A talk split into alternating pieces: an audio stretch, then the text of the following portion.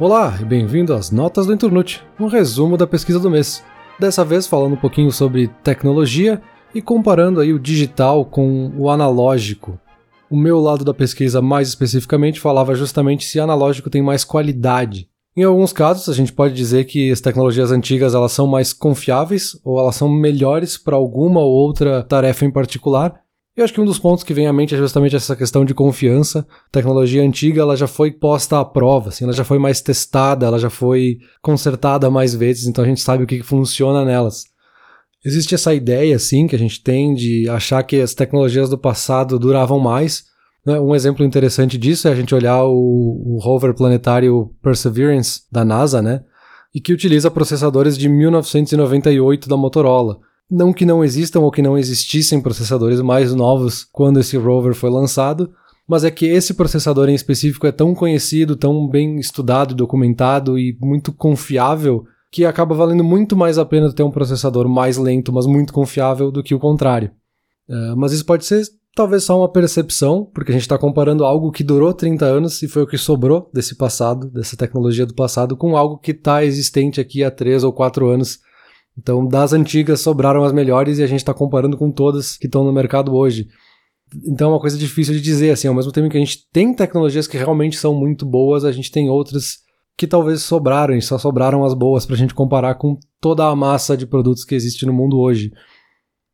Então, para a gente entender exatamente o que, que é melhor ou o que não é melhor nessas tecnologias e para a gente entender um pouco melhor essa nossa percepção e essas diferentes percepções, eu dividi aqui em dois lados os argumentos que existem para falar de tecnologias analógicas e comparar elas com as digitais, que são os fatores mais objetivos e os subjetivos.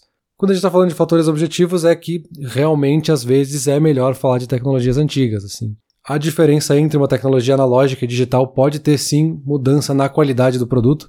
Então, quando a gente está falando de um áudio, por exemplo, a gente pode ter uma perda de qualidade na compactação desse áudio, porque os equipamentos analógicos conseguem gravar sem nenhuma limitação para frequências mais baixas e gravam com uma precisão muito maior, com muito mais nuance, e os digitais precisam compactar esse arquivo para que ele possa justamente caber num arquivo digital, né?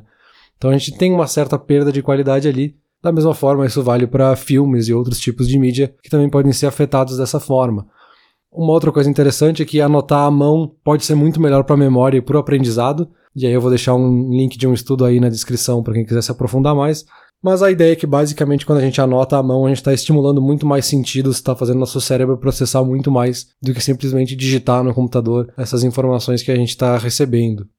Mas a gente tem ainda esses outros fatores subjetivos, que podem ser só essa ideia de uma experiência melhor, que é quando a gente está falando de coisas que são visivelmente mais bonitas, que nos dão uma sensação melhor, que tem um som mais quente. Até a questão da nostalgia pode estar associada com essa ideia de pessoas que cresceram ouvindo vinil, cresceram com uma câmera analógica e querem manter isso nas suas vidas porque gostavam daquela experiência, enfim. Então a gente tem esses dois lados. Só que o mais interessante de tudo isso é que não existem esses fatores isolados, assim, eles estão sempre misturados. E se a gente voltar ali para a questão do áudio, por exemplo, que eu acho que talvez o vinil seja o maior exemplo aí da briga entre analógico e digital, Muita gente tem essa sensação de que o áudio do vinil vai trazer uma sensação mais quente, mais natural, que pode ser um fator subjetivo, ao mesmo tempo que eu já comentei que os equipamentos analógicos podem produzir também um som que realmente tem frequências mais baixas e realmente pode ter uma precisão maior do que o digital poderia, que seria esse lado mais objetivo da coisa. E aí ainda a gente poderia discutir que tem a questão de quem tem acesso a vinis, quem é que pode comprar um equipamento bom o suficiente para tirar essa vantagem dessas frequências ou dessa compactação, enfim.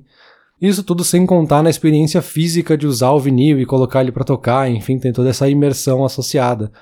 Algo similar a gente poderia falar para fotografia, então muitos robistas, muitos fotógrafos preferem usar câmeras em filme porque elas produzem um grão específico na estrutura da foto ou uma reprodução de cor que é muito superior ao que seria a digital, enfim. Mas a gente tem ainda a questão de ter todo esse equipamento, de ter todo um processo para revelar, para editar essas fotos, enfim, que é muito mais complexo. Então, enfim, só para citar dois exemplos, mas a gente poderia falar de várias outras coisas e tecnologias digitais e analógicas e fazer essa comparação. A questão, no fim das contas, está mais na nossa experiência. Então, no fim, eu volto para a frase que eu usei para abrir essas notas que é que sim, as tecnologias antigas elas podem ser mais confiáveis e melhores para algumas tarefas específicas, enquanto tecnologias mais novas podem ser mais eficientes ou mais avançadas para outras tarefas. no fim das contas, a efetividade de uma ferramenta tem que ser determinada pelo uso que a gente quer fazer dela, assim.